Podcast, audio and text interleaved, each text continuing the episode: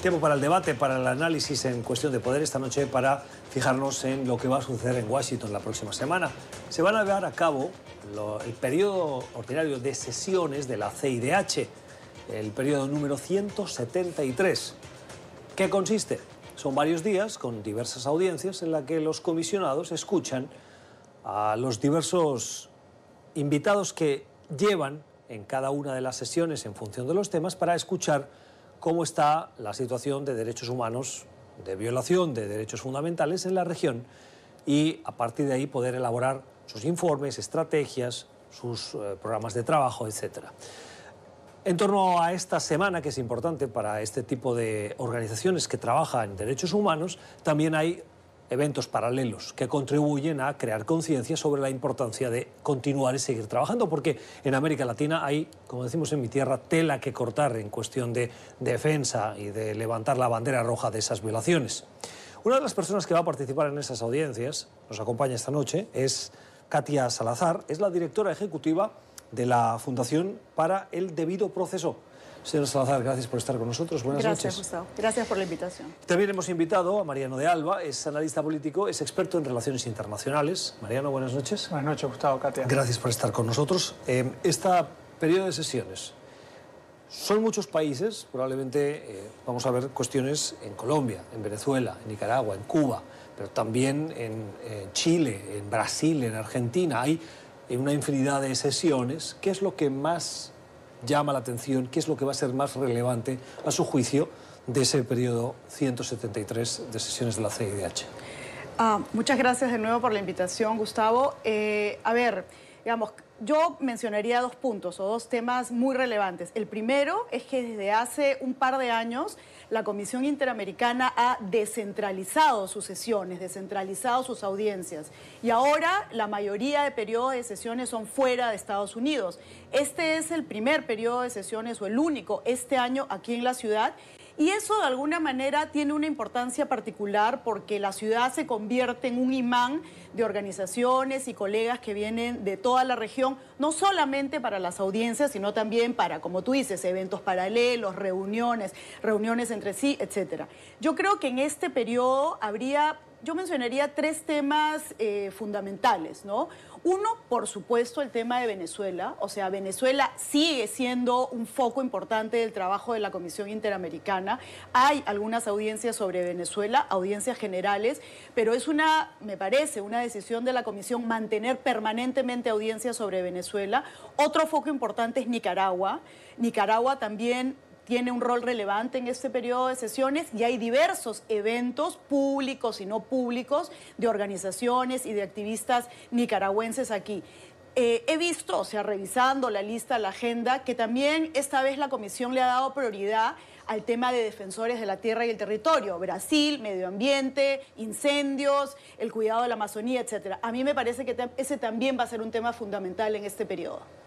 Sí, creo que estas audiencias eh, son, son relevantes, ¿no? Eh, recordemos eh, que generalmente las audiencias de un lado se sientan en algunos casos víctimas de violaciones a los derechos humanos en los países o organizaciones que promueven la defensa de distintos derechos humanos y en el otro lado se sientan los representantes de los estados, ¿no? Y con, los comisionados están de testigos, ¿no? Entonces es una, es una oportunidad importante para un intercambio fructífero eh, bajo la mirada de los comisionados que pueden hacer recomendaciones y depende mucho pues, de la voluntad del Estado eh, realmente abocarse a resolver los temas puntuales y las denuncias que presentan ahí las organizaciones y las víctimas. Venezuela va a ser uno de los elementos, como nos decía la señora Salazar, pero no dejan de entrar a la comisión. Es una petición que ha hecho varias veces esa comisión interamericana. ¿Cómo se puede hacer un análisis desde fuera si no puedes ver eh, sobre el terreno, como hizo, por ejemplo, Michelle Bachelet en esa situación de violación de derechos humanos que tantos países y organizaciones denuncian?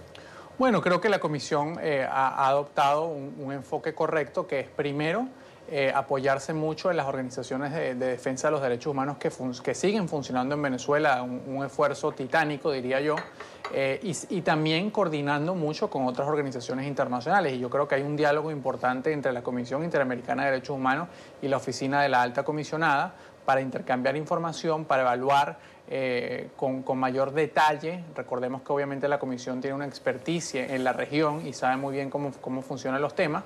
Y a partir de allí, pues sí, hay que decir en, en última instancia que es lamentable ¿no? que, el, que el régimen de Nicolás Maduro, y además que es algo que revela mucho su naturaleza, pues siga negado a eh, abrirse un poco más a investigaciones sobre violaciones a los derechos humanos. Eh, digamos, eh, siguiendo lo que, dice, lo que dice Mariano, yo creo que los últimos dos años, ah, no solo la Comisión Interamericana, sino la OEA y Naciones Unidas han hecho han, digamos, afinado un trabajo de levantamiento de información y de diálogo con víctimas y organizaciones fuera de Venezuela. O sea, creo que eso que antes era difícil, ahora lo hacen en Bogotá, en Panamá, aquí en Washington. O sea, creo que eso es algo muy importante. Tú preguntabas, ¿cómo puede hacer la comisión para entrar? Quizás no va a poder entrar en el corto plazo, pero puede trabajar desde un tercer país como lo está haciendo desde ya, desde acá y desde otras capitales. Me gustaría escucharles a los dos sobre para qué sirve el trabajo de, por ejemplo, el informe de Michelle Bachelet. ¿Ha cambiado en algo la situación en eh, Venezuela? ¿Ha puesto más presión hasta el punto de que Maduro ha tenido que hacer algo? Porque tengo la sensación de que no ha generado ningún movimiento por parte del régimen, más bien se lo han sacado de diciendo, si no recuerdo mal, está lleno de prejuicios y de datos falsos, dijo Maduro. Bueno, yo creo que sería un poco exagerado decir que no ha tenido ningún efecto. Eh, creo que efectivamente ha habido algunas concesiones mínimas por parte del régimen de Nicolás Maduro. Eh, hubo, hubo momentos de mucha tensión luego de la publicación del informe. Los representantes que había dejado la señora Bachelet tuvieron que salir, ya regresaron. Eh, aparentemente han podido visitar algunas cárceles, no todas. Em, y también pues, se verificaron algunas eh, liberaciones de presos políticos. Obviamente el camino por recorrer es sumamente largo y eh, pues visto de forma general, visto, visto desde, desde, desde, desde, la acera de la necesidad de los venezolanos, lo, lo, lo, que, lo que ha logrado la señora Bachelet en el, en el, en el campo de medidas específicas es muy poco. Ahora, ahora, eh, el, gran, el gran problema que tiene el, el régimen de Nicolás Maduro a raíz de ese informe es uno, que de alguna forma el hecho de que la señora Bachelet haya ido a Venezuela en visita oficial y luego haya salido ese informe, pues de alguna forma, eh, desde un punto de vista político, eh, le hace muchísimo daño al discurso del régimen que, sobre todo en grupos de izquierda a nivel mundial seguía siendo defendido. Y en segundo lugar, le da una herramienta muy poderosa que desde mi punto de vista no ha sido utilizada suficientemente todavía, lamentablemente, a los países de la comunidad internacional para seguir aumentando la presión, eh, porque ese es un informe objetivo de la Oficina de la Alta Comisionada de la ONU y todos sabemos que la ONU como organización siempre es sumamente conservadora con las conclusiones a las que llega y siempre otorga una gran deferencia a los estados. Mira, yo sé que a la prensa eh, le gustan los impactos eh, inmediatos, rápidos, evidentes, ¿no?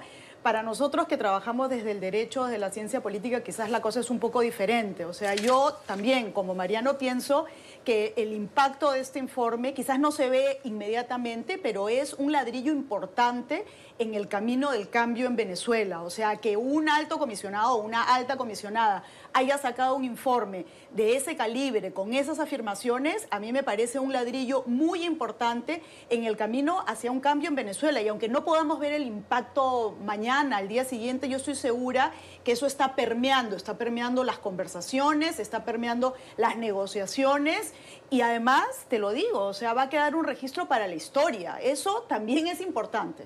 Señor Salazar, usted conoce el debido proceso, como dice la fundación de la que usted es miembro y, dirige ejecutivamente.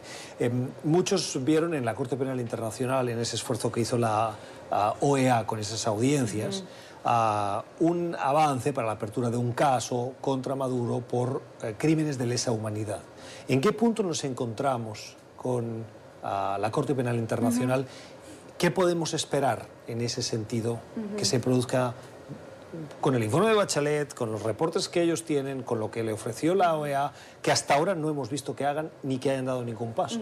Bueno, a ver, eh, en ese momento, para que el público lo conozca, lo sepa, existe una investigación preliminar en la Corte Penal Internacional por la supuesta comisión de crímenes de lesa humanidad en Venezuela. O sea, todavía no se ha iniciado una investigación oficial. La, Corte, la Fiscalía de la Corte Penal Internacional, cuando considera que podrían haber elementos indicativos de la comisión de estos delitos, decide abrir una investigación preliminar, que es lo que ha pasado en el caso de Venezuela. En este periodo de investigación preliminar, la Fiscalía tiene que verificar que se cumplan una serie de requisitos de competencia, de admisibilidad, de interés de la justicia, etcétera, etcétera. Y si llega a la conclusión que se cumplen todos estos requisitos, deberá efectivamente pedirle a la sala de respectiva de la Corte que abra una investigación oficial. En este momento, reitero, está en este, en este periodo investigación preliminar. Esta investigación preliminar no tiene plazo. Esto se puede tomar años. Eh, el caso colombiano está abierto en investigación preliminar desde el 2004. Pero ¿por qué es tan lento tanta investigación preliminar? ¿Cuántos datos son necesarios más frente a la evidencia que cada día nos llega? bueno, yo diría, no estoy, no soy la fiscal y no, no, soy. Pero entiendo que le hago la pregunta a usted porque por conoce. Por supuesto. Mira, a ver. Eh, en el caso, bueno, quizás un, un tema previo, para que también todos estemos en la misma página. La Corte Penal Internacional no es una cuarta, quinta, sexta instancia. La Corte Penal Internacional es una corte que actúa solamente cuando los tribunales nacionales no han actuado, no han investigado y no han juzgado. En el caso de Colombia, por ejemplo, eh, digamos, existen argumentos que podrían hacerle pensar a la Corte que, bueno, que las Cortes Nacionales están moviendo, la Jurisdicción Especial para la Paz, hay juicios. Entonces, digamos, en el caso venezolano es diferente. Se acaba de abrir el año pasado la investigación preliminar. Eh, yo diría que estamos dentro de ciertos plazos razonables. Todavía ha pasado que un año y un par de meses. Entonces, yo le daría el beneficio de la duda a la Corte. Sí, a ver, para, agregar lo que ya venía explicando Katia, ¿no? un, hecho muy importante y distintivo del, examen preliminar eh, en el caso de Venezuela es el hecho de que en septiembre del año pasado, eh, hace prácticamente un año, eh, seis países de la región refirieron la situación de Venezuela a la Corte. Eso, en teoría, debió haber o, debería estar ejerciendo una presión adicional a la Fiscalía de la Corte para que se mueva con mayor celeridad. Cuando uno evalúa eh, cuando en los casos que ha habido referimiento por parte de países, eh, el tiempo de la investigación preliminar tiende a bajar y, y, tiende a durar máximo ocho meses. Ese no ha sido el caso de Venezuela, donde ya se ha sobrepasado ese límite eh, yo creo que otro, primero, para otros puntos, eh, otro, otro punto importante es que la Corte tiene un presupuesto limitado y no, y no solamente está viendo situaciones en, la región de América, sino también en otras partes del mundo, ¿no? Eso es importante. Y luego también una, una cosa que, que yo he tratado mucho de explicar a los venezolanos es que la Corte tiene como objetivo solamente juzgar las violaciones más graves y a los más altos responsables. Entonces allí eh, creo que ha habido, eh, sobre todo por parte de, algunas personas, personalidades en Venezuela, la tendencia a denunciar cualquier situación, cualquier violación a los derechos humanos ante la Fiscalía de la Corte, cuando en realidad hay que ponerle atención a dos aspectos. Uno, quiénes son los, más altos eh, responsables, cuál es la cadena de comando dentro del régimen venezolano. Y dos, cuando realmente se trata de una situación de crimen de lesa humanidad, porque no toda violación a los derechos humanos eh, constituye un crimen de lesa humanidad. Tiene que ser una violación sistemática que forme parte de, una política del Estado y por lo tanto las situaciones de crímenes de lesa humanidad no son tan frecuentes como son las, las violaciones a los derechos humanos. Estamos en conversación con Katia Salazari y con Mariano de Alba. Ustedes han apuntado al principio del programa las tres cosas que creen que van a ser relevantes en este periodo de sesiones de la CIDH que se llevará a cabo la próxima semana aquí en Washington, Venezuela, Nicaragua y defensores de tierras. Ah, particularmente en el caso de Brasil, pero no me han mencionado México. México tiene una nueva administración desde hace unos meses. Eh, Andrés Manuel López Obrador llegó con la voluntad de terminar con la violencia. Algunos eh, no han visto resultados en ese esfuerzo y lo que sí vimos es que recientemente algo que ha preocupado mucho a la comisión, señora Salazar, es esa, ese caso de los 43 estudiantes de Ayotzinapa, que se reabrió el caso y dijo eh, Andrés Manuel López Obrador, hay que sanar una herida que nos afecta a todos. ¿Cómo se puede sanar esa herida particular de Ayotzinapa y de la violencia en México en general? Uy, esta es la pregunta del millón. Pero mira, primero para responder tu, tu inquietud sobre la comisión y México la relación de la Comisión Interamericana con México fue muy turbulenta, digamos, durante el gobierno de Enrique Peña Nieto. Personalmente yo trabajo mucho en México, mi oficina está muy involucrada eh, eh, en temas mexicanos y a mí me hubiera encantado que hubieran muchas audiencias sobre México para, para tocar todos estos temas no ha sido el caso. Yo creo, por supuesto, yo no me puedo poner, eh, no, puedo, no represento a la comisión, pero yo me imagino que la comisión está esperando a que pase un poco de tiempo, porque tampoco, digamos, puede ver como algo muy como equilibrado pedirle cuentas a un gobierno que acaba de ingresar. Yo creo que ellos están esperando un poco. Sobre el caso Ayotzinapa en particular, bueno, hay reuniones la próxima semana de trabajo con víctimas de, de Ayotzinapa y definitivamente ese tema sí es una prioridad para la Comisión Interamericana.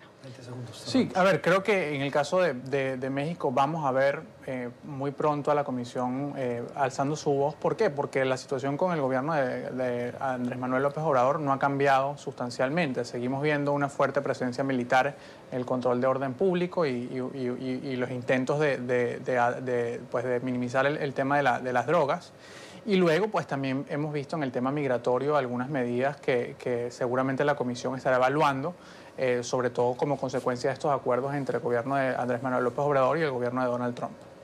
Las opiniones de Katia Salazar, de la Fundación para el Debido Proceso, y de Mariano de Alba, analista político, experto en relaciones internacionales. No tengo más tiempo, esas audiencias, esas audiencias nos van a dar muchos titulares eh, personalmente lo conozco porque las he cubierto varias veces y realmente son eh, abrumadoras en la cantidad de información y también eh, te genera un cierto pesimismo que tienes que intentar positivar porque la cantidad de denuncias te hace salir preocupado, pero al mismo tiempo te das cuenta que la institucionalidad al menos funciona para recogerlas y que los medios nos podamos hacer eco. Gracias por haber estado con nosotros. Gracias a ti. Buenas noches. Vamos a la pausa y regresamos.